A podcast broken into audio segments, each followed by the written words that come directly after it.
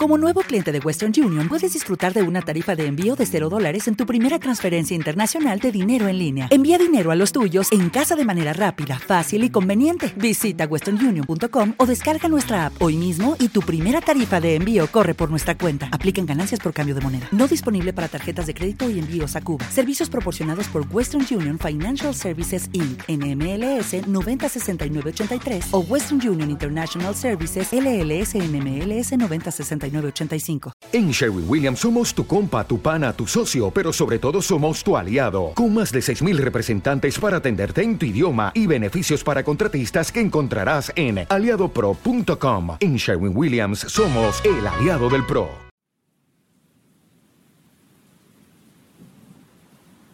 Familia, también pueden encontrar el contenido en Spotify, Amazon Music y Apple Podcasts. Les dejaré los enlaces en la descripción y en los comentarios. Sin más, comenzamos. Mi infancia estuvo marcada por la oscuridad desde los siete años, cuando fui abandonado en un perdido orfanato de Oaxaca, mis padres, rostros borrosos en la niebla de los recuerdos, tomaron la decisión de deshacerse de mí, como si fuera una carga no deseada, no recuerdo sus caras, pero las cicatrices circulares en mis manos vestigios de quemaduras provocadas por cigarrillos, son testigos mudos de la brutalidad que alguna vez enfrenté a manos de aquellos que debían cuidar de mí. El orfanato, un edificio antiguo y sombrío, se alzaba en las afueras del pueblo, alrededor, solo había vastas extensiones de bosque las cuales se extendían hasta donde alcanzaba la vista. A pesar de la soledad que rodeaba el lugar, encontré un refugio en la rutina y las estrictas enseñanzas de las monjas. Mi mente marcada por las heridas del pasado, estaba ávida de consuelo, y encontré ese consuelo en la doctrina católica que las monjas se esforzaban por inculcar en nosotros. Los días pasaban lentamente y la fe que crecía en mí actuaba como un bálsamo para las heridas emocionales que llevaba, sin embargo, la paz recién encontrada se desmoronó en una fría noche mientras cumplía con un castigo impuesto junto a un amigo llamado Carlos. Nos habían sorprendido pasando notas en clase y nuestro castigo consistía en limpiar la capilla a fondo, una tarea que se prolongó hasta bien entrada la noche. Carlos, cargando cubos de agua desde la lejana toma, me dejó solo en la capilla, a la luz tenue de las velas, me sumergí en la tarea de trapear el suelo gastado, fue entonces cuando escuché un susurro. Este se trataba de mi nombre flotando en el aire como un eco proveniente de las sombras, al principio, pensé que era la travesura de Carlos. Pero la lógica me recordó que estaba demasiado lejos para jugar ese juego, el susurro se repitió y esta vez pude discernir la voz, era suave, persuasiva y provenía de la figura de Jesucristo que adornaba la parte superior de la capilla. La representación de Cristo en aquella capilla era diferente, la figura sacra que presidía la capilla era un Cristo colosal, casi de tamaño real, cuya presencia dominaba el espacio con una majestuosidad ominosa, cada detalle de la escultura estaba tallado con una precisión que confería a la estatua. Una apariencia sorprendentemente realista y al mismo tiempo profundamente perturbadora. La figura de Cristo estaba suspendida en la cruz, sus extremidades extendidas y clavadas en lugar de paz y redención, la escultura era grotescamente gráfica en su representación de las heridas infligidas al cuerpo de Cristo, las marcas de los clavos atravesaban sus manos y pies, un recordatorio crudo de la crucifixión.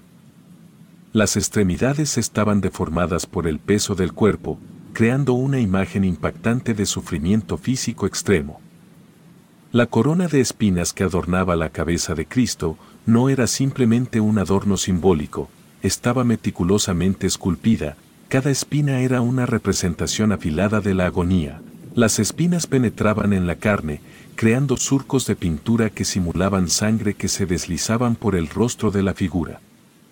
El cuerpo de Cristo estaba marcado por heridas profundas y laceraciones, una representación detallada de los golpes y flagelaciones infligidos durante la pasión, cada herida parecía sangrar, creando una visión angustiante de sufrimiento continuo, la carne desgarrada y los músculos expuestos se plasmaban con un realismo inquietante, desafiando cualquier intento de apartar la mirada. El rostro de la figura reflejaba una expresión perpetua de dolor absoluto, los ojos, tallados con detalle penetrante, emanaban una mirada de sufrimiento indescriptible, la boca, entreabierta en un grito silencioso, añadía a la sensación de desesperación que la escultura proyectaba, cada rasgo facial estaba contorsionado por el dolor, creando una imagen poderosa pero impactante. La combinación de detalles grotescos y gráficos en la representación de las heridas de Cristo daba a la figura una presencia impactante y angustiante. Esta no era una representación suavizada o idealizada del sufrimiento, era una inmersión directa en la brutalidad de la crucifixión, diseñada para provocar una respuesta visceral en aquellos que la contemplaban. La primera impresión que tuve fue la de un absoluto terror, incluso dejé escapar un grito ahogado, sin embargo, mis temores se disiparon momentáneamente, ya que la figura de Jesús continuó hablándome, ofreciendo respuestas a preguntas que ni siquiera había formulado. Pero entonces, como una sombra que se desvanece al llegar la luz, la voz cesó cuando escuché los pasos de Carlos acercándose con el agua. Volteé hacia la puerta y la figura regresó a su posición original, como si nunca hubiera cobrado vida, la presencia divina desapareció y en mi corazón nació un secreto que guardé celosamente. No tenía el coraje de compartir con Carlos lo que acababa de experimentar, el miedo a la incredulidad y al juicio me silenció. Aquella noche, mientras intentaba conciliar el sueño en mi austero catre, las palabras resonaron en mi mente, la duda se infiltró en mi corazón antes inquebrantable. ¿Era aquello un encuentro divino o una manifestación de mi imaginación infantil? Al día siguiente, la capilla se convirtió en el epicentro de mi atención, cada mañana, antes del desayuno, nos dirigíamos ahí para rezar durante media hora, mis ojos se posaron en la figura de Jesús, buscando algún rastro de la experiencia de la noche anterior, inclusive cuestioné la realidad de lo que había vivido. Mientras recitábamos nuestras oraciones, mi mirada se aferraba a la estatua, de pronto, una extraña calma me envolvió cuando nos ordenaron cerrar los ojos y bajar la cabeza, en ese momento, un velo de paz inexplicable descendió sobre mí y la duda que me había acosado se desvaneció, abrí los ojos y la figura de Jesús permaneció en su lugar aparentemente inmutable, sin embargo, en un momento, casi como un segundo pude ver aquella figura mover los ojos, como si me diera una señal de que lo vivido la noche anterior había sido real. Esa noche, el deseo de volver a hablar con la estatua me impulsó a regresar a la capilla después de que todos se durmieran, en la penumbra, me enfrenté a la figura y le hablé, esperando obtener respuestas. Sin embargo, esta vez, el silencio reinó, desconcertado decidí recitar el Padre Nuestro, una y otra vez, como si las palabras sagradas pudieran invocar una respuesta divina. En el tercer intento, mientras mis labios pronunciaban las palabras familiares, sentí un toque ligero en mi cabeza, la figura de Jesús había abandonado su cruz y me miraba con ojos compasivos. Una sensación de amor y protección me envolvió y el temor que antes me atenazaba se disipó, la figura me indicó que todo estaba bien y al mismo tiempo. Sugirió que tenía una sorpresa preparada solo para mí, sin dudar, acepté la invitación de seguirlo. Salimos juntos de la capilla y la dirección de nuestra marcha me hizo dudar, nos dirigíamos hacia el bosque, un lugar estrictamente prohibido para nosotros los niños del orfanato, aunque mi temor se hizo evidente, la figura divina me aseguró que no nos aventuraríamos demasiado en la oscuridad del bosque. A punto de seguirlo una voz autoritaria interrumpió nuestro camino. La hermana María, con su mirada severa, me reprendió por estar afuera tan tarde y peor aún, por dirigirme al bosque, mi explicación quedó atrapada en mi garganta cuando, al girarme para señalar a la figura que me acompañaba, descubrí que había desaparecido, intenté articular mis palabras pero la realidad se deslizó entre mis dedos como arena fina y en su lugar recibí un fuerte tirón de orejas, un castigo físico por mi desobediencia.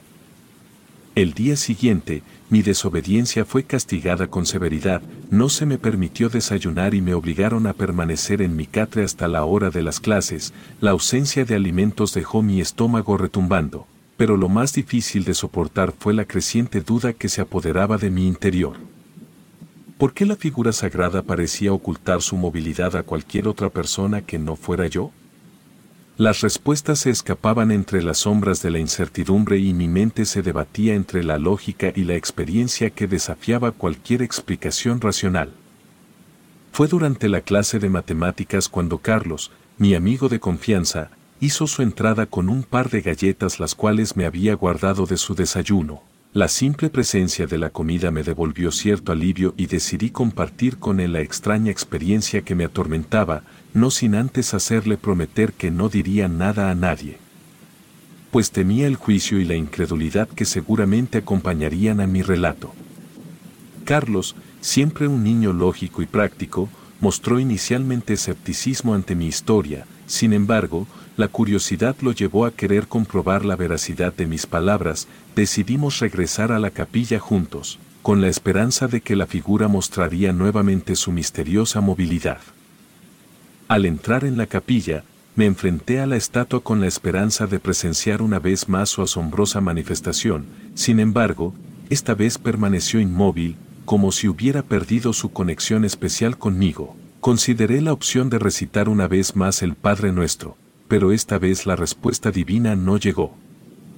La frustración comenzó a apoderarse de mí, quería demostrar la verdad de mi historia, pero la figura parecía reticente a revelar su secreto ante la presencia de otra persona. Mientras luchaba por encontrar una manera de validar mi experiencia, Carlos, en un momento de escepticismo, lanzó un comentario sarcástico que cortó profundamente, sin saber exactamente por qué, sentí un profundo resentimiento hacia él, un dolor que nacía de la incapacidad de compartir mi verdad.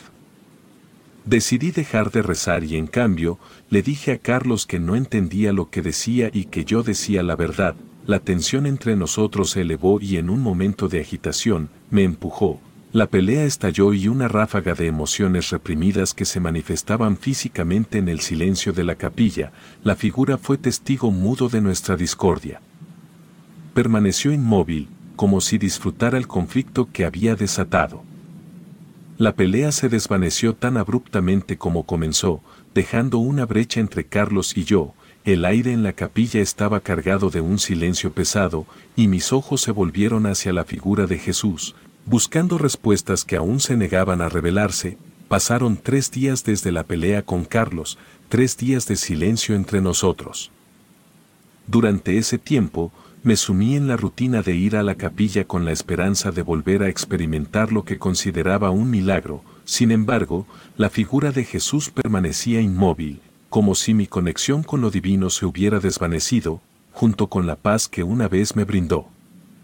Un día, mientras descansaba bajo un árbol, Carlos se acercó a mí con una revelación impactante, según él, Jesús también se le había manifestado, aquellas palabras resonaron en mi interior como un eco de decepción, no me importaba que Carlos hubiera presenciado la veracidad de mi historia. Lo que me perturbaba era que a mí no se me hubiera presentado aquel milagro, mi milagro, la ira brotó dentro de mí como un torrente desbocado y la tensión acumulada durante esos tres días culminó en una nueva confrontación. Debido a aquella pelea ambos fuimos aislados en un cuarto, una habitación sombría que se convirtió en el escenario de nuestro silencio y desencuentro, durante horas nos negamos a hablarnos, cada uno atrapado en sus propios pensamientos y resentimientos. La habitación se llenó con la tensión palpable de dos amigos que habían perdido el camino de la comprensión mutua. Finalmente, cuando nos permitieron salir del confinamiento, la atmósfera entre nosotros seguía cargada, Carlos rompió el silencio diciendo que se vería esa noche con Jesucristo ya que éste le tenía una sorpresa en el bosque. Una vez que me dijo eso Carlos se alejó de mí. Aquella sorpresa en el bosque dejó en mi mente un regusto amargo de envidia, recordé la noche en la que la figura sacra me había hecho exactamente la misma promesa, invitándome a adentrarme en el bosque. En lugar de sorprenderme, la revelación solo alimentó la creciente envidia que sentía hacia Carlos. Ahora él sería el destinatario de un misterio celestial, mientras yo quedaba relegado a la sombra de mis propias experiencias pasadas. La noche que siguió a la sorpresa en el bosque fue agónica, incapaz de conciliar el sueño, mi mente estaba obsesionada con Carlos y la promesa que la figura de Jesús le había hecho, la envidia se agitaba dentro de mí, como un veneno que amenazaba con corroer la paz que alguna vez encontré en la fe. Sin poder soportarlo más, decidí dirigirme a la capilla en medio de la oscura quietud de la noche, mientras me acercaba, vislumbré a Carlos entrando apresuradamente, en lugar de seguirlo, opté por observar desde la ventana, una posición que me ofrecía una visión parcial de lo que estaba por suceder. La figura sacra, en un eco inquietante de aquella noche pasada, comenzó a abandonar su cruz, desde la distancia, el gesto me envió escalofríos, recordando el dolor de la crucifixión, la figura tocó la cabeza de Carlos y compartió palabras ininteligibles para mí, luego ambos salieron por la puerta, alejándose hacia el oscuro abrazo del bosque. No pude resistir la tentación de seguirlos, de espiar desde las sombras mientras avanzaban, sin embargo, mi búsqueda fue en vano, después de caminar sin rumbo durante un tiempo, escuché un grito desgarrador y lleno de temor, el sonido se clavó en mi pecho, resonando en la quietud del bosque, pensé reconocer la voz de Carlos quien gritaba. Lo llamé varias veces, preocupado, pero solo el silencio me respondió. Lleno de temor, corrí de vuelta al orfanato, me escondí y esperé, esperé a que Carlos regresara a los dormitorios, esperé hasta donde pude, sin embargo, cuando los primeros rayos del sol comenzaron a iluminar el orfanato, el bullicio afuera se hizo ensordecedor, las monjas, con rostros preocupados, evitaban que cualquiera se acercara a la capilla. No pude ver nada, pero la inquietud en el aire y los murmullos apenas audibles me indicaron que algo terrible había ocurrido, las monjas se esforzaron por mantener la información en secreto, pero a medida que pasaba el día, la noticia trascendió, Carlos fue encontrado crucificado en la misma cruz de la capilla. La conmoción se apoderó del orfanato, y el manto de tristeza se posó sobre nosotros como una sombra impenetrable. Nadie jamás volvió a saber nada de la figura sacra, el misterio que envolvía a esa estatua tomó proporciones aterradoras y la capilla se volvió un lugar prohibido, lleno de una energía oscura y misteriosa. La fe que alguna vez había sido mi consuelo, se desvaneció en la angustia y el terror que ahora se asociaban con aquel lugar antes sagrado. El orfanato, envuelto en un velo de tragedia, se transformó en un sitio marcado por el miedo y la duda y mi envidia hacia Carlos se disolvió en un abismo de desesperación y pérdida. La noticia de la tragedia que envolvió a Carlos, tejiendo una atmósfera de horror que dejó cicatrices imborrables, la capilla una vez lugar de devoción y paz, fue clausurada. Sus puertas fueron cerradas con fuerza para evitar que cualquiera se aventurara en su interior. Aquel santuario sagrado se había transformado en un sepulcro de secretos oscuros y tragedias insondables. La sombra de la figura sacra se cernía sobre el orfanato, infundiendo terror y desconfianza. En mi mente un miedo paralizante se apoderó de cada pensamiento y la duda se convirtió en una marea que amenazaba con arrastrarme hacia la locura, temía que la figura la cual en un momento creí benevolente volviera por mí. Incapaz de encontrar tranquilidad y seguridad en aquel lugar, que alguna vez llamé hogar, tomé la decisión de escapar del orfanato, mi vida tomó un giro duro y desafiante, enfrentándome a las inclemencias del mundo exterior, sin un techo que me cobijara ni una mano que me guiara, la libertad aunque precaria y llena de desafíos. Se convirtió en mi refugio preferido en comparación con la amenaza inminente que percibía en la figura sacra. A pesar de las dificultades, encontré la libertad de decidir mi propio camino, lejos de las sombras de aquel lugar que alguna vez llamé hogar, la vida errante no era fácil, pero era mía y eso bastaba para que prefiriera cada desafío a la posibilidad de enfrentarme nuevamente a la figura maldita. A medida que el tiempo pasaba y la distancia crecía entre aquel orfanato y yo, empecé a reconstruir mi vida de manera humilde, pero auténtica, sin embargo, la experiencia con la figura sacra dejó cicatrices profundas que nunca sanaron por completo, el recuerdo de la traición divina y la pérdida de la fe se arraigaron en mi ser. Como sombras imborrables que oscurecían cualquier resquicio de luz espiritual. A pesar de haber escapado del orfanato, la figura sacra continuó acechando mis pensamientos, tejiendo sus tentáculos de miedo y desconfianza en mi mente, la incredulidad en Dios se apoderó de mí de manera irrevocable. Ya no podía aceptar la idea de un ser supremo benevolente, cuando la misma divinidad que me brindó consuelo y paz en un principio se convirtió en la fuente de mi perdición. A lo largo de los años, forjé mi propio camino, encontrando fuerza en la adversidad y aprendiendo a vivir sin la guía de una fe que se desvaneció, creí en la maldad, en la obscuridad que se esconde en las sombras, pero la creencia en un ser divino, en un Dios amoroso, quedó atrás como un recuerdo lejano. Hoy mi vida es diferente, aunque las heridas del pasado persisten, encontré una especie de paz en la independencia y en la aceptación de un mundo donde lo inexplicable y lo oscuro coexisten. La figura sacra quedó atrás en el laberinto de mis recuerdos. Pero su influencia se manifiesta en mi escepticismo y en la convicción de que hay fuerzas más allá de nuestro entendimiento.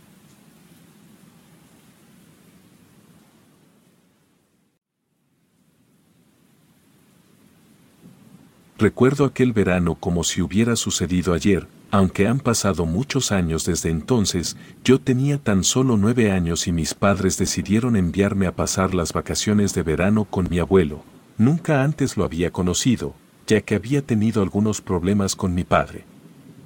Lo que había mantenido a mi abuelo alejado de nuestra vida. Sin embargo, en ese momento, Parecía que quería reconectar conmigo y mi padre aceptó la idea de que fuera a visitarlo, aquella decisión cambiaría mi vida para siempre. El viaje en coche hacia el rancho de mi abuelo fue largo y solitario, noté que su casa estaba muy alejada de cualquier civilización, rodeada por una vasta extensión de tierra y vegetación, no había vecinos a kilómetros de distancia y la sensación de aislamiento comenzó a inquietarme cuando finalmente llegamos al rancho de mi abuelo. Quedé impresionado por la magnitud del lugar, la casa era una antigua construcción de madera, con un porche delantero desgastado por el tiempo y el abandono. Mi abuelo me recibió con una sonrisa amable, pero sus ojos delataban algo de cansancio, este se mostró genuinamente feliz de ver a mi padre aunque solo cruzaron un par de palabras. Cuando mi padre fue por mis maletas le pregunté por qué vivía tan lejos, me explicó que le gustaba la tranquilidad del lugar y que estaba feliz de tenerme ahí. Mi padre se despidió de mí con un abrazo y me prometió que regresaría a recogerme al final de las vacaciones. Al entrar en la casa, noté que había otro hombre ahí, mi abuelo me lo presentó como Javier, era un hombre fornido, pero con un semblante enfermo y algo andrajoso, sus ojos parecían vacíos como si estuviera atrapado en sus pensamientos, no dijo una palabra y en su lugar se limitó a sentir con la cabeza cuando mi abuelo lo presentó. Aunque me sentí incómodo, decidí no prestarle mucha atención y continuar explorando la casa. A medida que exploraba la casa, quedé sorprendido por su belleza a pesar de su antigüedad, los muebles de madera maciza y los tapices decorativos le daban un aire de elegancia y nobleza. Los pasillos estaban adornados con cuadros de paisajes rurales y retratos de antiguos miembros de la familia, sus miradas me seguían a medida que avanzaba. La casa parecía congelada en el tiempo, como si el reloj se hubiera detenido hacia décadas. Mi curiosidad me impulsó a correr por los pasillos, explorando cada rincón de la casa, mientras lo hacía, me encontré con Javier quien estaba de pie en medio del pasillo. El encuentro me tomó por sorpresa y sentí un escalofrío recorriendo mi espalda. A pesar de su aspecto enfermo y andrajoso, su mirada era inquietantemente firme. Javier señaló una puerta al final del pasillo y pronunció sus primeras palabras desde mi llegada. Vamos, su voz era áspera y firme, lo que me hizo obedecer de inmediato, sin decir una palabra más, me guió hacia la habitación, la cual sería mi alojamiento durante mi estancia en el rancho, me dijo que sí los necesitaba durante la noche. La habitación de mi abuelo estaba a solo tres puertas de la mía, después de dar esa breve indicación, me dejó solo en mi nuevo cuarto. Mi corazón aún latía rápido por el encuentro con Javier, su presencia me resultaba inquietante y su voz áspera había dejado una impresión duradera, sin embargo, mi temor se desvaneció cuando entré en mi habitación. Era inmensa, con techos altos y una cama con dosel en el centro, grandes ventanas adornaban una de las paredes. ofreciendo una vista impresionante de la parte trasera del rancho. Desde ahí, podía ver los campos y los árboles que se extendían hasta donde alcanzaba la vista. La belleza de la vista era cautivadora y me ayudó a relajarme, a pesar de las circunstancias extrañas, me sentí afortunado de poder disfrutar de ese entorno natural. La luz del atardecer se filtraba a través de las cortinas, creando un juego de sombras en la habitación que parecía pintoresco en lugar de inquietante. La primera noche en el rancho fue tranquila, a pesar de los extraños ruidos que provenían de la casa, me aferré a la sensación de seguridad que me proporcionaba mi habitación con vista al campo. Sin embargo, esa tranquilidad pronto se vería perturbada por eventos que estaban más allá de mi comprensión. Al día siguiente, después de un desayuno tranquilo en el que Javier apenas cruzó palabra, noté que ambos se pusieron a trabajar en el rancho, esto me decepcionó un poco, ya que había esperado que mi abuelo tuviera tiempo para jugar conmigo. Sin embargo, él me prometió que más tarde me enseñaría a montar a caballo, lo cual me animó. Decidí aprovechar la mañana para explorar el rancho por mi cuenta, con la esperanza de encontrar algo interesante que hacer. Caminé por los vastos campos que se extendían alrededor de la casa, disfrutando de la belleza de la naturaleza, el aire estaba lleno del aroma de la tierra y las flores silvestres y el canto de los pájaros llenaba mis oídos, a pesar de la soledad del rancho tenía algo especial que me hacía sentir más relajado. Sin embargo, pronto me di cuenta de que no había absolutamente nadie con quien jugar, la sensación de aislamiento volvió a apoderarse de mí y me aburrí rápidamente. En mi soledad comencé a imaginar que una vara la cual había encontrado era una espada mágica y empecé a luchar contra dragones invisibles y monstruos malvados que acechaban en los campos. Mientras continuaba mi juego, vislumbré algo que llamó mi atención en la distancia, no muy lejos de donde me encontraba, se alzaba un pequeño cobertizo que parecía un lugar interesante para explorar. La curiosidad me impulsó a correr hacia él, emocionado por la idea de descubrir un nuevo misterio en el rancho. Sin embargo, mi entusiasmo se desvaneció cuando llegué al cobertizo y me di cuenta de que la puerta estaba cerrada con una gruesa cadena y un candado oxidado. Miré por una de las ventanas pero lo que pude ver dentro eran lo que parecían pieles de distintos animales, determinado a descubrir lo que se encontraba en su interior. Comencé a jalar de la cadena y a golpear la puerta con mi vara, pero no tuve éxito, la puerta parecía resistir todos mis esfuerzos y mi frustración comenzó a crecer. Fue entonces cuando sin previo aviso, sentí una mano fría y fuerte en mi hombro, me sobresalté y me volví rápidamente, solo para encontrarme con la mirada fría de Javier. Su voz sonaba molesto mientras me preguntaba qué estaba haciendo y por qué no podía estar ahí. Su voz parecía molesta y en algún momento me pareció que incluso mostró un poco los dientes. Aterrorizado por la reacción de Javier, salí corriendo lejos del cobertizo y me dirigí de regreso a la casa, la tensión en el ambiente durante la comida era palpable y nadie hablaba de lo que había sucedido. En cuanto Javier se levantó de la mesa le conté a mi abuelo. Pero simplemente mencionó que el cobertizo contenía las pertenencias personales de Javier y que no debía ir ahí. La revelación de la existencia de un lugar secreto en el rancho y la reacción de Javier dejaron una sensación incómoda en mi interior, comencé a cuestionarme qué ocultaban mi abuelo y Javier, y por qué aquel lugar estaba tan fuera de límites. La curiosidad y el misterio se entrelazaron en mi mente y sabía que aún quedaban secretos por descubrir en ese misterioso lugar. La segunda noche en el rancho fue aún más inquietante que la anterior, mientras yacía en mi cama, tratando de conciliar el sueño, escuché un sonido que me hizo levantar la cabeza de la almohada. La puerta del cuarto de mi abuelo se abrió lentamente y un escalofrío recorrió mi espalda, ya que comenzaron a escucharse leves quejidos.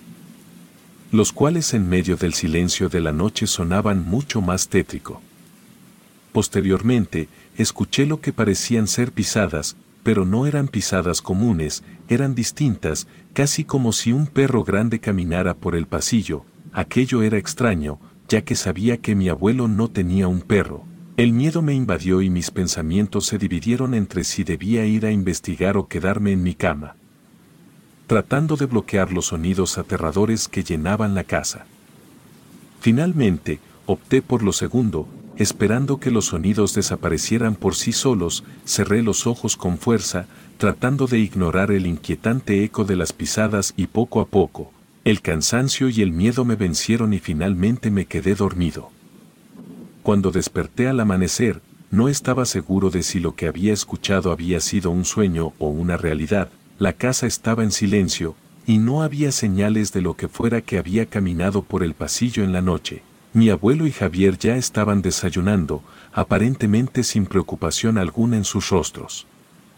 Decidí hacer un comentario sobre lo que había ocurrido la noche anterior, con la esperanza de obtener una explicación o al menos algo de tranquilidad.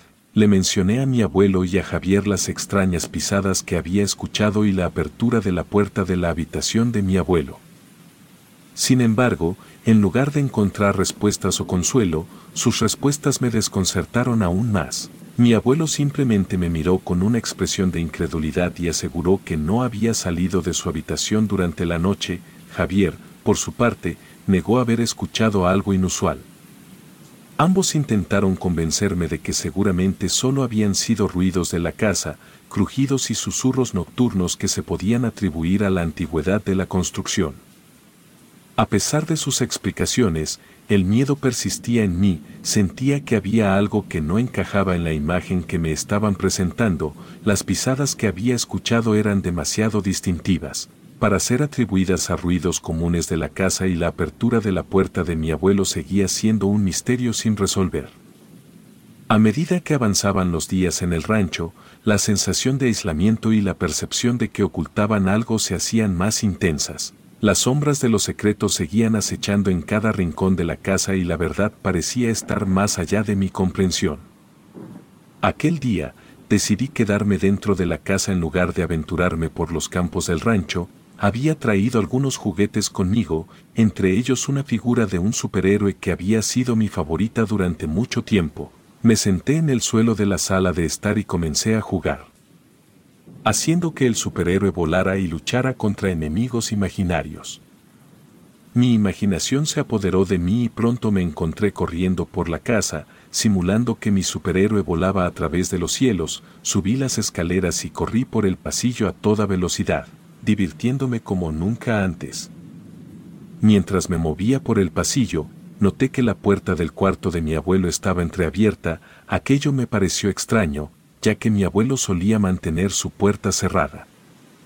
Me acerqué lentamente a la puerta, curioso por lo que podría estar ocurriendo, empujé la puerta suavemente para abrirla un poco más y espiar en su interior.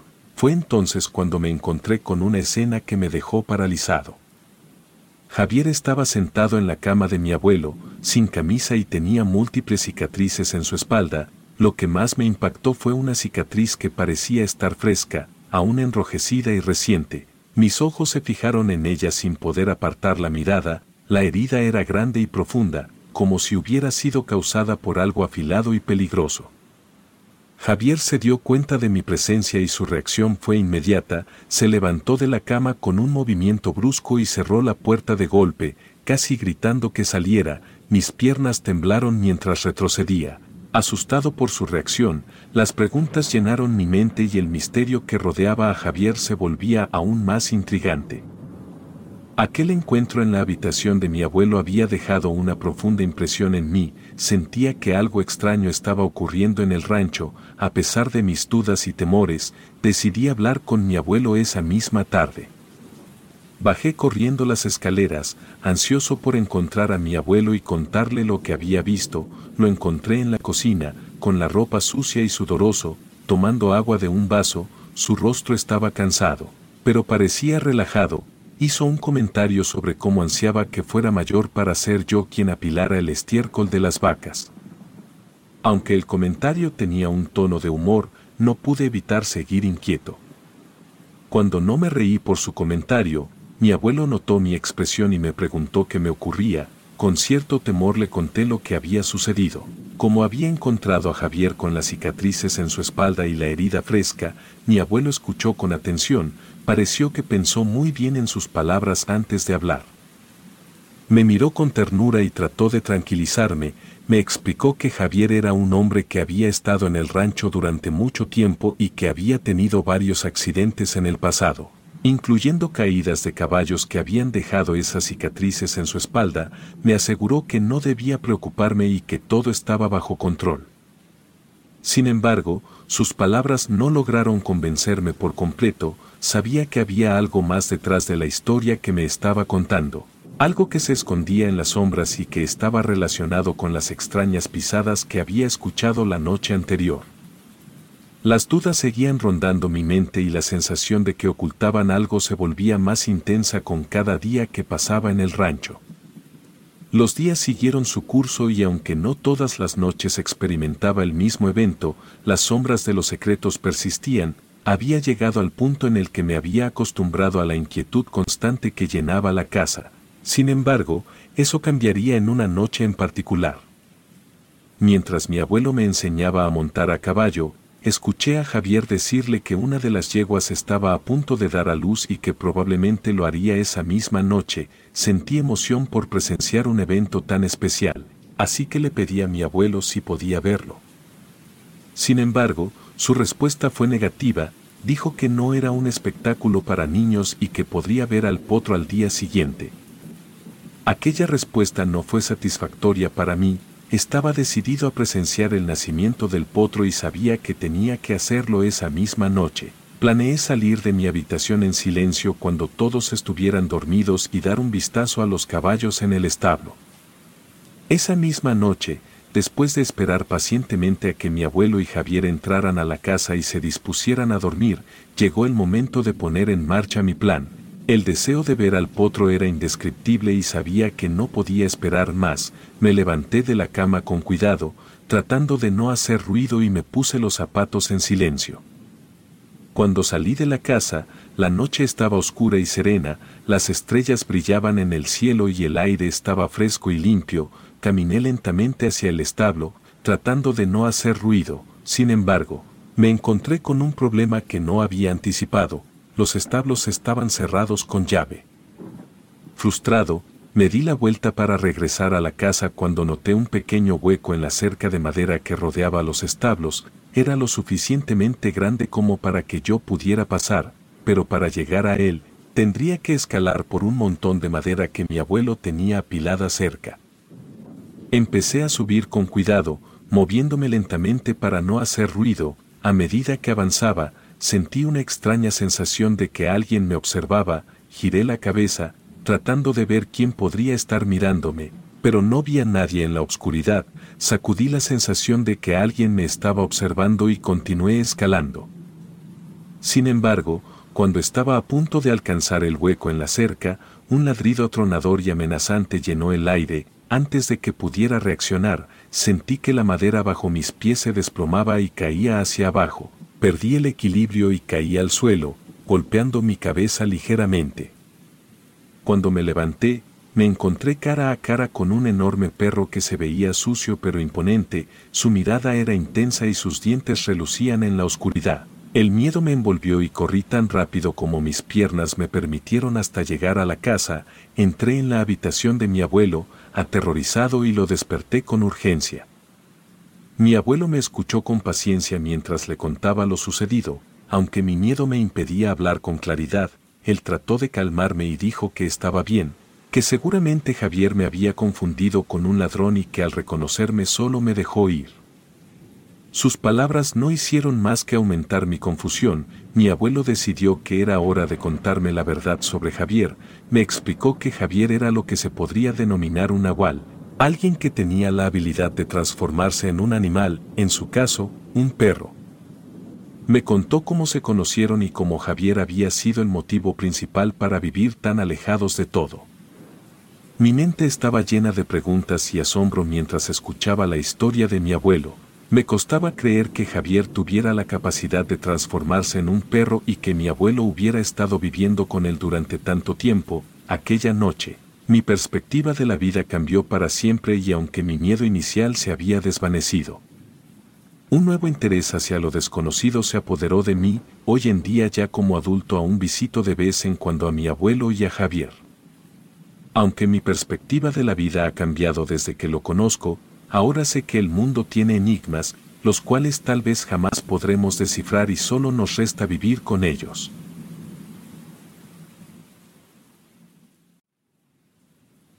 Mi nombre es Manuel y lo que les voy a contar a continuación es una parte de mi vida la cual es sumamente difícil de creer, pero no importa si lo hacen o no, lo único que quiero es soltar el peso que ha atormentado mi alma desde hace décadas, cuando era un niño de tan solo nueve años, vivía en un pintoresco pueblo en lo más recóndito de Oaxaca.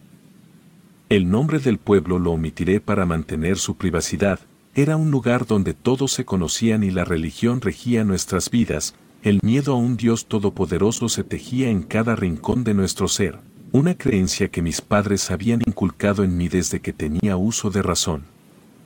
La memoria que se niega a desvanecer, la que me persigue como una sombra en la oscuridad, se remonta a un día particularmente caluroso en aquel pueblo.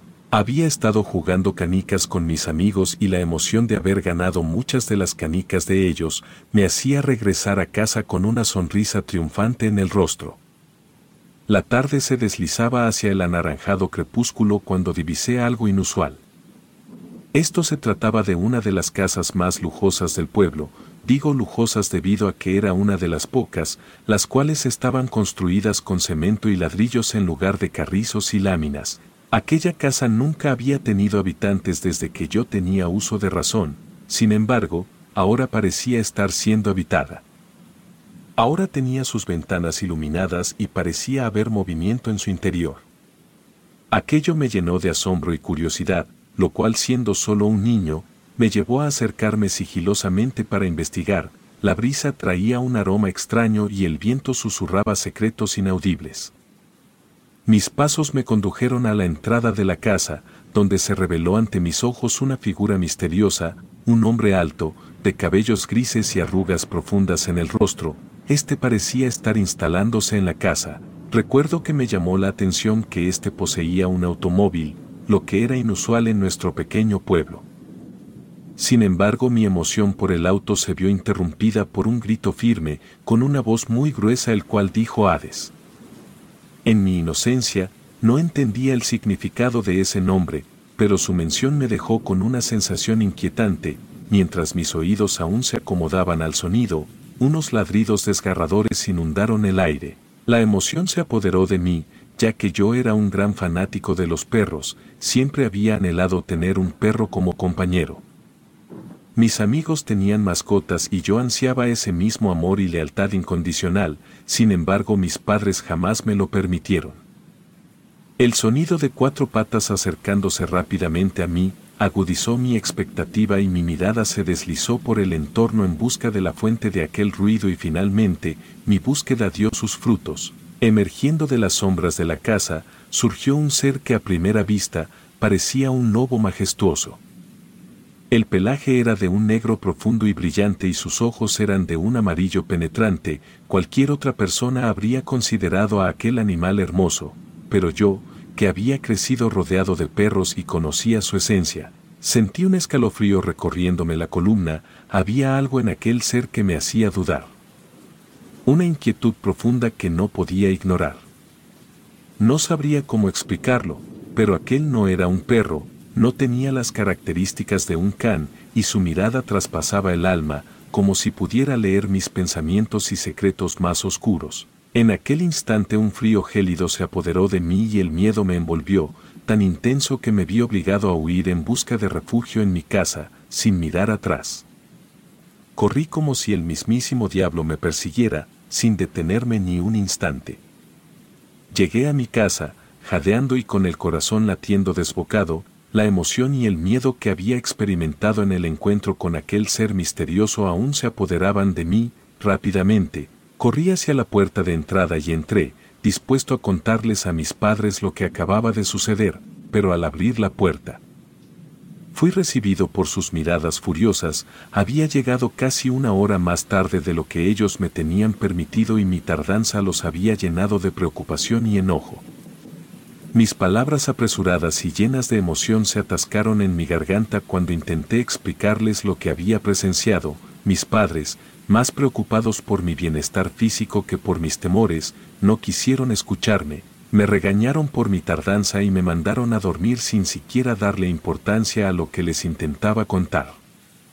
Mientras me encontraba en mi cama, intenté tranquilizarme, pero mis pensamientos estaban atrapados en el recuerdo de aquel encuentro en la casa a solo algunos metros de la mía. No podía sacarme de la cabeza los ojos penetrantes y amarillos de aquel enorme perro, aquellos ojos parecían seguirme, incluso cuando cerraba los míos. El cansancio finalmente me venció, sin embargo, lo que me esperó al dormir fue todo menos tranquilidad ya que caí en un sueño inquieto, mi pesadilla fue una visión aterradora y surreal, un laberinto de oscuridad y niebla, me encontraba solo en medio de un bosque tenebroso. Los árboles retorcidos se alzaban como esqueletos negros contra el cielo sin estrellas, mis pasos eran torpes y temblorosos mientras caminaba en busca de una salida, el aire estaba lleno de susurros ininteligibles y risas que resonaban en mi mente como eco de locura. De repente, el aullido de un lobo rasgó el silencio de la noche y una presencia oscura y amenazante emergió de las sombras, era el mismo perro que había visto, con su pelaje negro y brillante y esos ojos amarillos que parecían contener la esencia misma del mal, se acercó lentamente, emitiendo un gruñido demoníaco que heló mi sangre. Mis piernas se negaban a moverse y un pánico paralizante se apoderó de mí, el lobo se abalanzó hacia mí con una rapidez sobrenatural y sus fauces se cerraron sobre mi cuello en un instante, el dolor era real, agudo y ardiente y el sabor metálico de la sangre llenó mi boca, caí al suelo, debilitado. Los ojos amarillos del lobo se encontraron con los míos, como si pudiera ver mi alma desgarrada. Me desperté en mi cama, empapado en sudor y rápidamente me di cuenta de que también había mojado las sábanas, a pesar de que la pesadilla había terminado, el miedo y la sensación de terror seguían palpables en mi piel. La noche estaba oscura y silenciosa, pero algo en el ambiente no se sentía bien.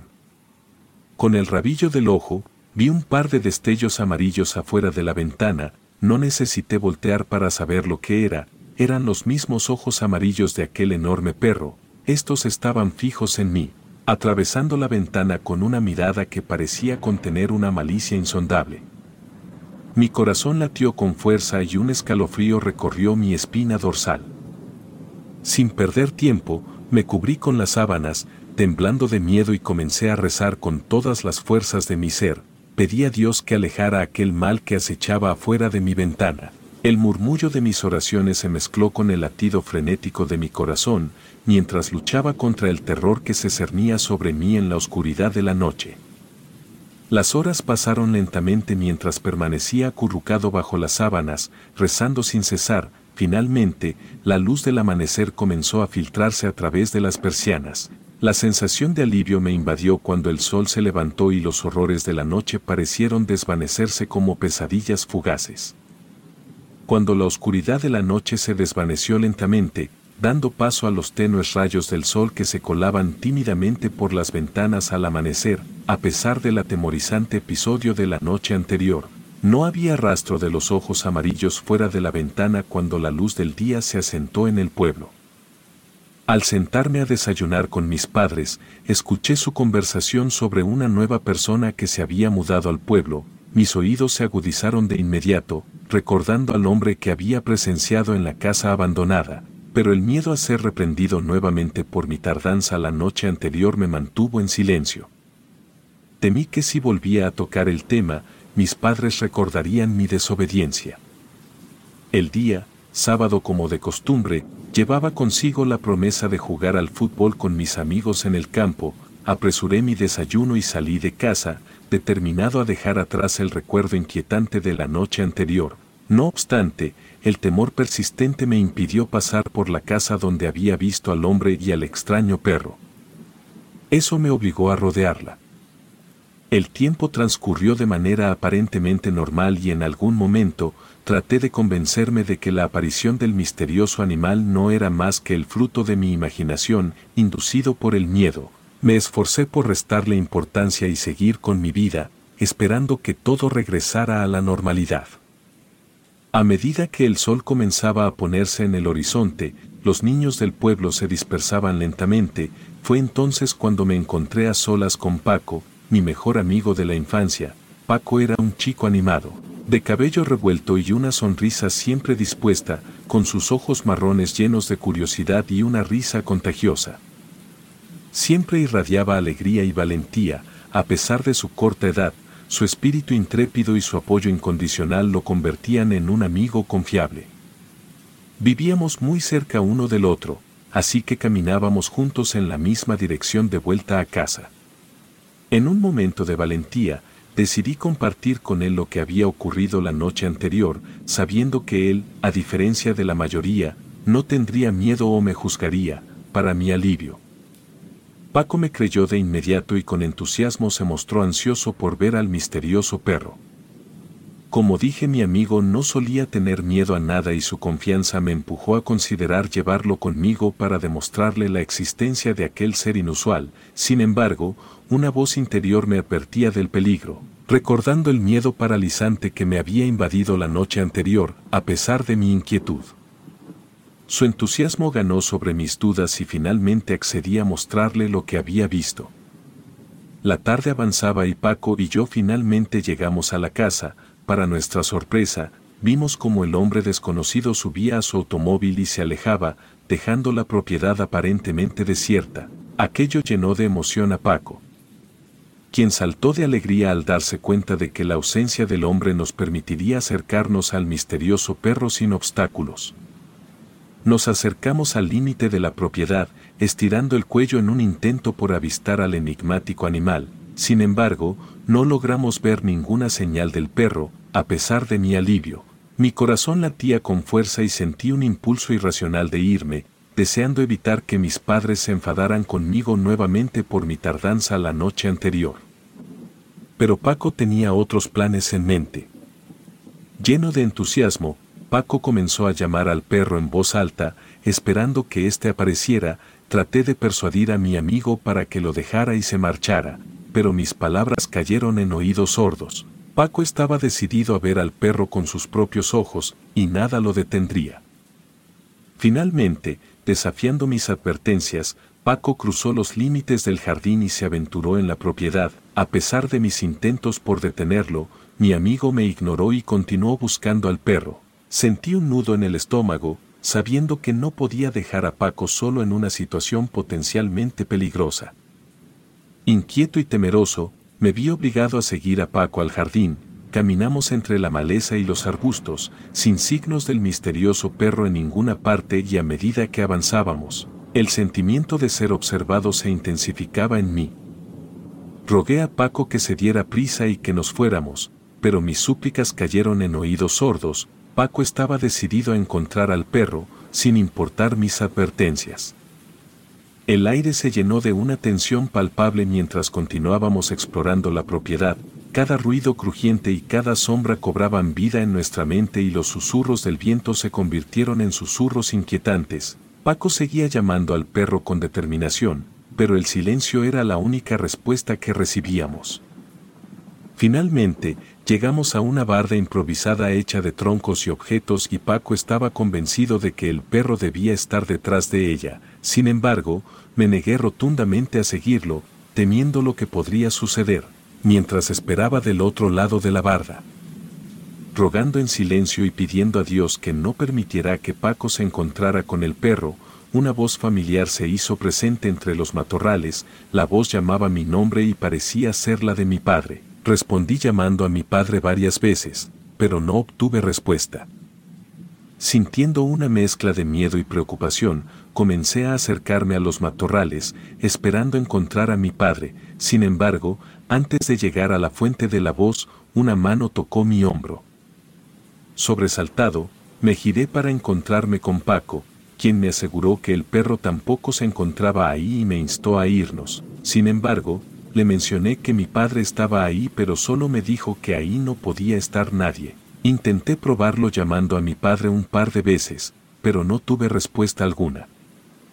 Finalmente me rendí y ambos volvimos a nuestras casas, le pregunté a mi padre si había estado en la casa del nuevo vecino, pero recibí una negativa como respuesta, la confusión y el temor se apoderaron de mí, mientras intentaba comprender lo que había ocurrido.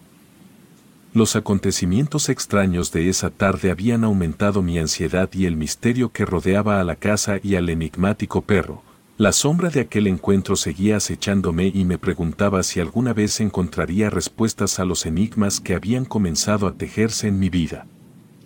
Al día siguiente, me encontraba sin ánimos de salir de mi casa, la idea de toparme nuevamente con aquel perro me atormentaba y sentía un temor constante que me impedía disfrutar de la tranquilidad de mi pueblo. Sin embargo, no tuve opción más que asistir a la iglesia, ya que el domingo era día de misa. Mientras la misa transcurría, mi mente se llenó de plegarias silenciosas, suplicándole a Dios que me protegiera del perro o mejor aún, que hiciera que desapareciera de mi vida. La esperanza de que mis oraciones fueran escuchadas era lo único que me daba consuelo en ese momento. Al concluir la misa, una urgencia repentina me invadió y supe que no podía esperar mucho más tiempo, necesitaba ir al baño con urgencia, le pedí a mi madre que me acompañara, ya que los baños de la iglesia se encontraban un poco retirados y casi no había luz en el camino, sin embargo, mis padres estaban ocupados platicando con sus amigos y lamentablemente, mi petición fue ignorada.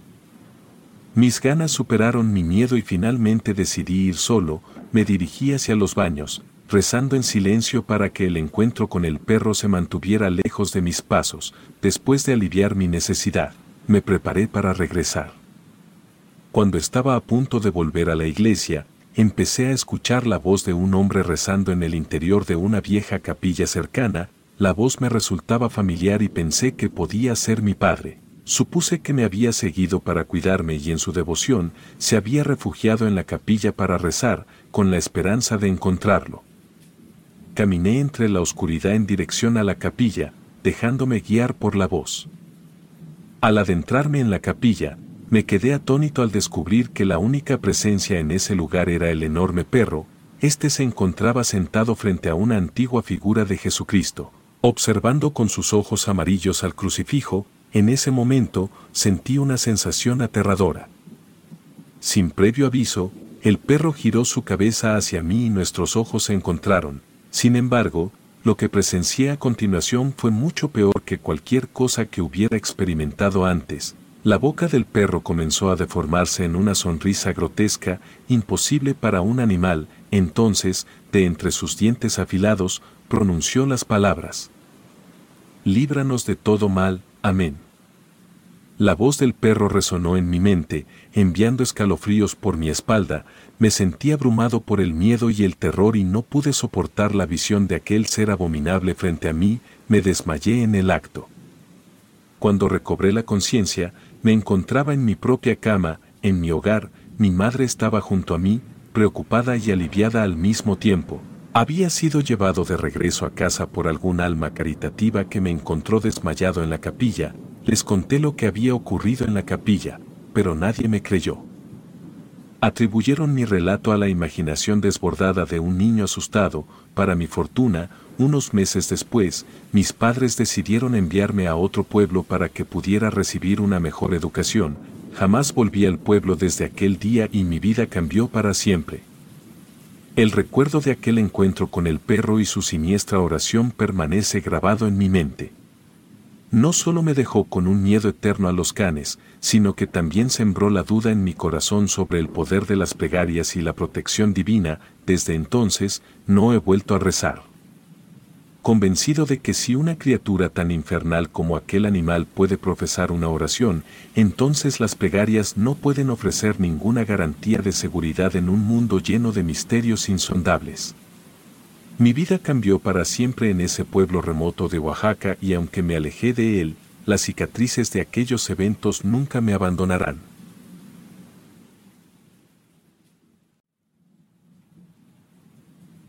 A mis 13 años, viví una experiencia aterradora que aún me atormenta en mis pesadillas más oscuras. Corría el verano de 1980 cuando decidí pasar parte de mis vacaciones en Arkansas, Estados Unidos, el lugar donde nací, pero apenas recordaba. Mis padres se mudaron a México cuando tenía poco más de un año y esta sería mi oportunidad de conocer a mi primo, que compartía mi misma edad.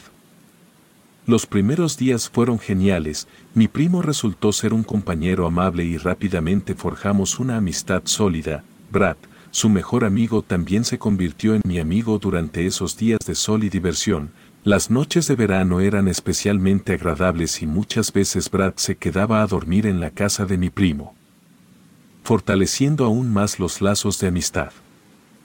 Sin embargo, todo cambió en una tarde particularmente calurosa, decidimos ir a nadar a una cantera cercana, mi primo y Brad, llenos de entusiasmo, saltaron al agua sin pensarlo dos veces, yo en cambio, me quedé parado en el borde, tratando de vencer mi miedo al agua profunda, mientras lidiaba con mis propios temores. Mi atención se desvió hacia la entrada del bosque, donde divisé una silueta inusual. A lo lejos, entre los árboles, distinguí una figura que parecía ser un venado, pero algo no cuadraba, carecía de astas y estaba de pie en dos patas, la distancia no me permitía ver con claridad, pero la extrañeza de la escena me dejó intrigado, mientras trataba de entender lo que veía, mi primo me instó a unirme a ellos en el agua, rompiendo mi contacto visual con la figura. Cuando volví a mirar hacia el bosque, la extraña silueta había desaparecido, busqué con la mirada, pero no encontré rastro alguno, finalmente, reuní el valor y salté al agua. Tratando de apartar de mi mente la inquietante imagen, no sabía entonces que aquel encuentro marcaría el inicio de una experiencia que me perseguiría durante años. A pesar de mis esfuerzos por olvidar, la figura del bosque siempre volvía a mi mente, como una sombra acechante que se negaba a desvanecerse, no importaba cuánto intentara distraerme con la vida cotidiana, la presencia de aquel ser continuaba su danza siniestra en mis pensamientos, aquella noche, el terror tomó una forma tangible en mis sueños. En mi pesadilla, me encontraba caminando por el patio de mis tíos, un murmullo distante me llevó hacia los botes de basura, donde descubría la figura revolviendo entre los desechos, sus manos, extrañamente humanas, agarraban restos de comida mientras sus colmillos afilados se asomaban entre sus labios. Su presencia destilaba un aire de malicia que me helaba la sangre. Desperté abruptamente, empapado en sudor y temblando, la realidad se apoderó de mí, pero la sensación de pavor persistía, intentando calmarme, me levanté de la cama en medio de la oscuridad, con cuidado de no perturbar a mi primo y a Brad, que dormían en el suelo, bajé las escaleras en busca de agua. El silencio de la casa sumergida en la penumbra aumentaba la inquietud que se apoderaba de mi mente, tras beber agua en la cocina, me preparaba para regresar a la cama cuando un ruido extraño llamó mi atención, identifiqué rápidamente el sonido, era el walkie-talkie de mi primo. Este se encontraba encendido y apoyado en uno de los sillones de la sala, pensé que debían haber olvidado apagarlo y que alguna señal se había cruzado. Mientras me acercaba al dispositivo para apagarlo, distinguí mi nombre entre ruidos incomprensibles, mi curiosidad me llevó a prestar más atención, tratando de descifrar las palabras. De repente un grito ensordecedor y demoníaco resonó a través del aparato, haciendo que lo soltara con horror. Mis pulsaciones se aceleraron y corrí de vuelta escaleras arriba, donde la seguridad de mi cuarto parecía ser la única barrera entre la realidad y el insondable misterio que se desplegaba. Al día siguiente, durante el desayuno, cuestioné a mi primo sobre el otro walkie-talkie, este respondió despreocupadamente, sugiriendo que podría estar en el jardín o en su casa del árbol. La respuesta no me tranquilizó en absoluto, la conexión entre la extraña figura mis pesadillas y el incidente con el walkie-talkie se volvía cada vez más ligados. Los días siguientes transcurrieron entre una mezcla de tensión y una aparente normalidad, intenté ignorar las señales que me indicaban que algo estaba fuera de lugar, pero el miedo se arraigaba en lo más profundo de mi ser, cada rincón del pueblo, cada sombra entre los árboles parecía albergar un secreto oscuro. Mis interacciones con mi primo y Brad, aunque aparentemente normales, se volvieron más tensas, mis preguntas sobre la figura del bosque, las noches inquietantes y el incidente con el walkie-talkie eran recibidas con evasivas o risas nerviosas, parecía que ellos no compartían la misma percepción de peligro que atormentaba mis pensamientos. La figura del bosque continuó atormentando mis pensamientos, Incluso intenté llamar a mis padres y mencionarles lo sucedido, su respuesta fue como era de esperarse, que era un poco mayor como para estar inventando esas historias, cada sombra, cada susurro. Parecía resonar con la presencia inquietante de aquel ser que se materializaba en mis peores pesadillas, el verano, sin embargo, se acercaba a su fin y mi primo decidió hacer de nuestra última noche algo especial. Propuso la idea de hacer un campamento en el bosque, un gesto que pretendía ser una despedida memorable antes de que cada uno regresara a sus respectivos hogares. A pesar de todas las experiencias que había vivido en ese lugar, dudaba en aceptar la propuesta, sin embargo, mi primo ajeno a mis vivencias perturbadoras. Ansiaba que esta última noche fuera inolvidable. Hizo mención de que él y Brat habían acampado en el bosque en otras ocasiones sin incidentes, además de que había una zona para acampar la cual tenía mucha vigilancia, aquel argumento logró disipar mis dudas. Finalmente accedí, aunque la sombra de la figura del bosque seguía rondando mis pensamientos como un eco persistente de temor. Recuerdo perfectamente cómo mientras más nos adentrábamos más en el bosque menos creía que nos dirigíamos a una zona para acampar, aquello lo hice notar a mi primo y Brad, los cuales me dijeron que solo dijeron eso para que sus padres los dejaran ir. Pero la zona de acampar tenía muchas reglas y además estos habían conseguido cerveza y cigarrillos, dudé en continuar caminando, sin embargo la presión social pudo conmigo. Llegamos a un claro en el bosque, donde decidimos armar nuestras tiendas de campaña, a pesar de la intención de pasarla bien, mis pensamientos continuaban siendo acosados por las experiencias previas. Cada crujido de ramas y susurro del viento parecía llevar consigo la esencia de lo desconocido. Conforme avanzaban las horas y nada inusual o aterrador ocurría, comencé a relajarme gradualmente, la noche caía sobre nosotros cuando nos sentamos alrededor de la fogata, Brad, con su entusiasmo característico, propuso contar historias de terror para agregar un toque especial a nuestra última noche juntos. Las historias comenzaron siendo genéricas y para mi gusto, un tanto aburridas, sin embargo, todo cambió cuando Brad narró la historia del brujo del bosque. La historia pintaba la vida de un hombre con algunas deformidades que había decidido vivir en el mismo bosque en el que nos encontrábamos. A medida que permanecía en ese lugar, comenzó a realizar ritos y pactos demoníacos que en última instancia lo transformaron en una bestia mitad hombre, mitad animal. La descripción detallada de la transformación y los horrores que el brujo del bosque desencadenó provocaron un escalofrío que recorrió mi espina dorsal. Las similitudes con mis experiencias previas no pasaron desapercibidas y la figura del bosque volvió a surgir en mi mente con renovada intensidad. La oscura conexión entre la historia de Brad y lo que yo había vivido se volvía cada vez más clara.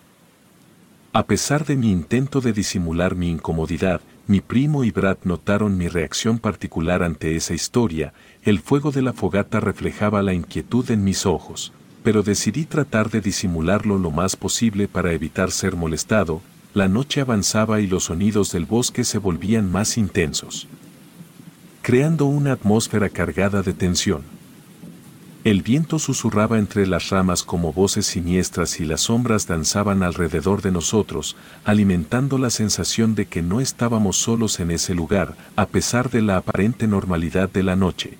La figura del bosque continuaba siendo una presencia palpable en mi mente.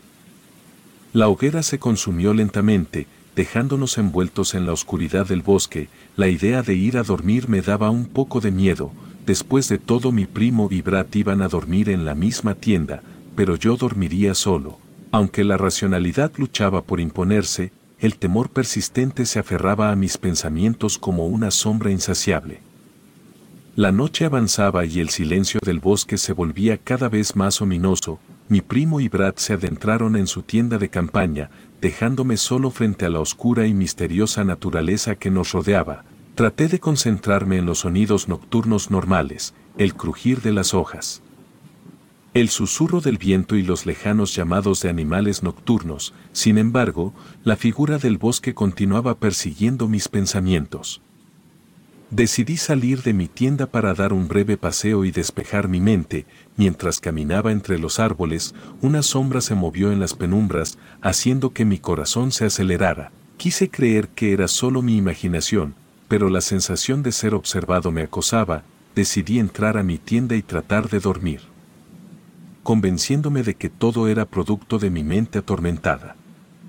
Cuando finalmente me acurruqué en mi saco de dormir, el bosque parecía cobrar vida con sus propios sonidos y susurros, traté de cerrar los ojos y dejar que el cansancio me llevara al sueño, pero algo en el aire me impedía relajarme por completo, entonces en medio del silencio roto solo por el murmullo del viento, escuché un sonido inconfundible.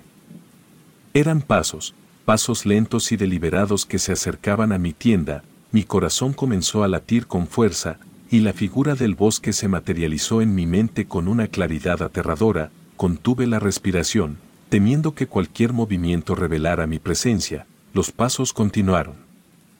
Moviéndose alrededor de la tienda como si algo estuviera acechando en la oscuridad. Fue entonces cuando una sombra oscura se proyectó sobre la tela de la tienda, un escalofrío recorrió mi espina dorsal mientras veía la silueta de una figura humanoide, similar a la que vi en el bosque aquel día. La figura estaba de pie justo fuera de mi tienda, como si estuviera observándome. La realidad y la pesadilla se entrelazaron en un nudo de terror. En un impulso de valentía, tomé mi linterna y la encendí, apuntando hacia la sombra, por un instante la luz iluminó el área circundante, pero la figura desapareció como una sombra efímera. Mi pulso se disparó y la incertidumbre se apoderó de mí, ¿era real?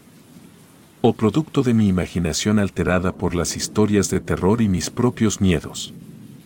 De pronto comencé a sentir como si alguien estuviera agitando mi tienda de una forma violenta, no pude resistirlo más, salí de mi tienda con precaución y fui a despertar a mi primo.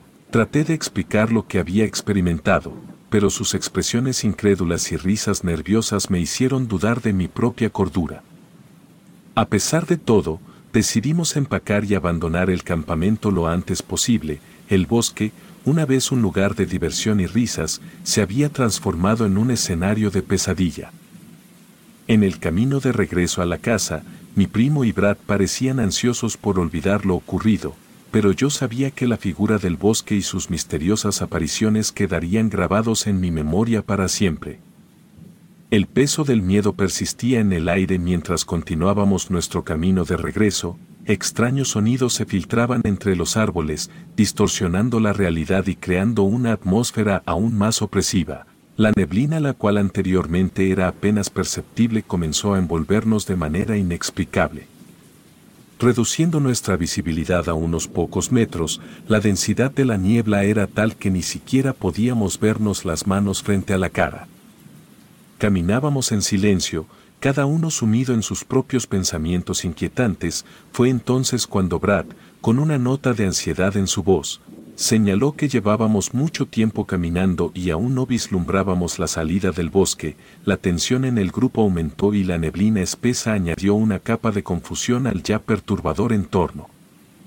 De repente, un grito agudo cortó el silencio, era mi primo llamando desesperadamente a Brad, la respuesta fue un silencio siniestro que hizo que mi corazón latiera con más fuerza.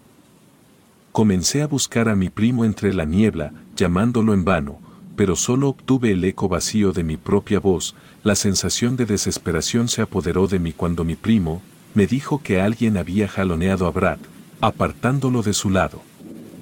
La neblina densa se convirtió en un laberinto oscuro y confuso mientras buscábamos a nuestro amigo perdido, cada paso era incierto y el miedo se intensificaba con cada momento de silencio. Mi primo obsesionado con encontrar a Brad, se negaba a alejarse sin él, ignorando mis súplicas de buscar ayuda. De pronto logré alcanzar a visualizar una silueta la cual en un principio creí que era Brad, sin embargo, mientras más le prestaba atención pude darme cuenta que era enorme y claramente no podría tratarse de algo humano. Alerté a mi primo, ambos corrimos en dirección contraria aunque en realidad no parecíamos avanzar a ningún sitio. La sensación de ser observados, de ser acechados por algo indescriptible, se apoderó de nosotros, los minutos se estiraron como horas mientras intentábamos entender lo que había sucedido. Mi primo insistía en que debíamos encontrar a Brad, la niebla se cerraba a nuestro alrededor y el bosque parecía retenernos en su abrazo sombrío. El tiempo se convirtió en una amalgama borrosa de sonidos distantes y pasos inciertos, la neblina se deslizaba como una entidad viva, distorsionando la realidad a nuestro alrededor. La salida del bosque parecía un sueño inalcanzable y la desesperación crecía con cada intento fallido de encontrar a Brad. En medio de la niebla densa mi primo y yo nos aferrábamos a la esperanza mientras continuábamos nuestra búsqueda angustiosa, el bosque una vez familiar y acogedor, se había transformado en un laberinto interminable de incertidumbre y miedo. ¿Encontraríamos a Brat y saldríamos de esa oscura pesadilla o seríamos condenados a deambular para siempre entre las sombras del bosque? La respuesta se perdía en la niebla y nuestras vidas pendían de un hilo tenue en el misterioso abrazo de aquel bosque, en el que la realidad y lo sobrenatural se entrelazaban de manera inquietante.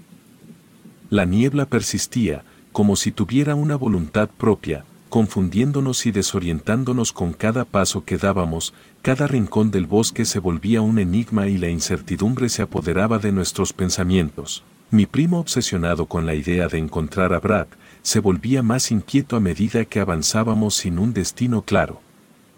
Los sonidos del bosque se volvían más extraños y distorsionados, como si estuviéramos sumergidos en un mundo alterno donde las leyes naturales se retorcían y deformaban, intentábamos comunicarnos entre nosotros, pero nuestras voces se perdían en la niebla, absorbidas por la oscuridad densa que nos rodeaba.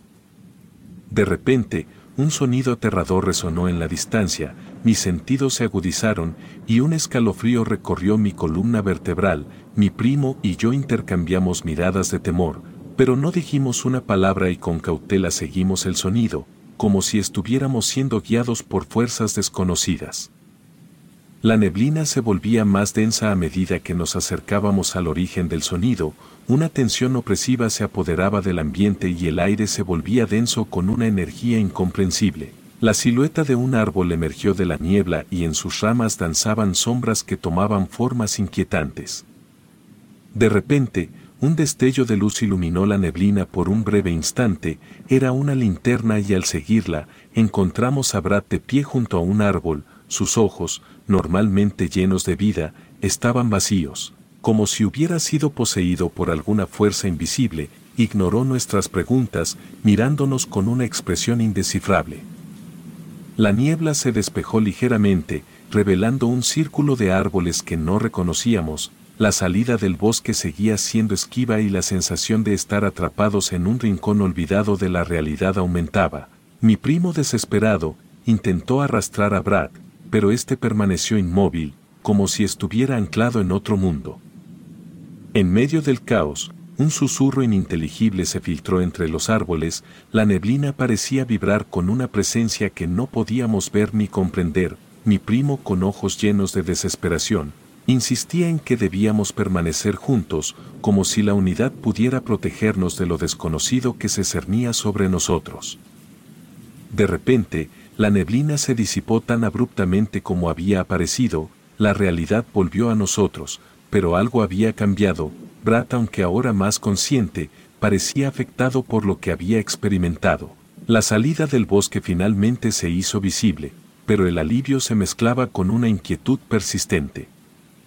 Al salir del bosque, nos encontramos en un claro familiar, pero la normalidad del entorno no disipaba la sensación de haber tocado los límites entre nuestro mundo y algo más allá de la comprensión humana. La experiencia quedó grabada en nuestras mentes, una marca imborrable que cambiaría nuestras vidas para siempre. Decidimos no hablar de lo sucedido, temerosos de que las palabras no pudieran capturar la esencia de lo que habíamos enfrentado en el bosque, Brad aunque recuperado en apariencia llevaba consigo un rastro de la extraña conexión que había experimentado. Nuestro regreso a la casa fue silencioso, marcado por la sombra de lo desconocido que persistía en nuestras mentes mientras nos alejábamos de aquel lugar. Una sensación de alivio se mezclaba con la conciencia de que habíamos rozado los límites de lo sobrenatural, y que el bosque guardaba secretos que la mente humana no estaba destinada a comprender. Relatos escritos y adaptados por Aurora Escalante.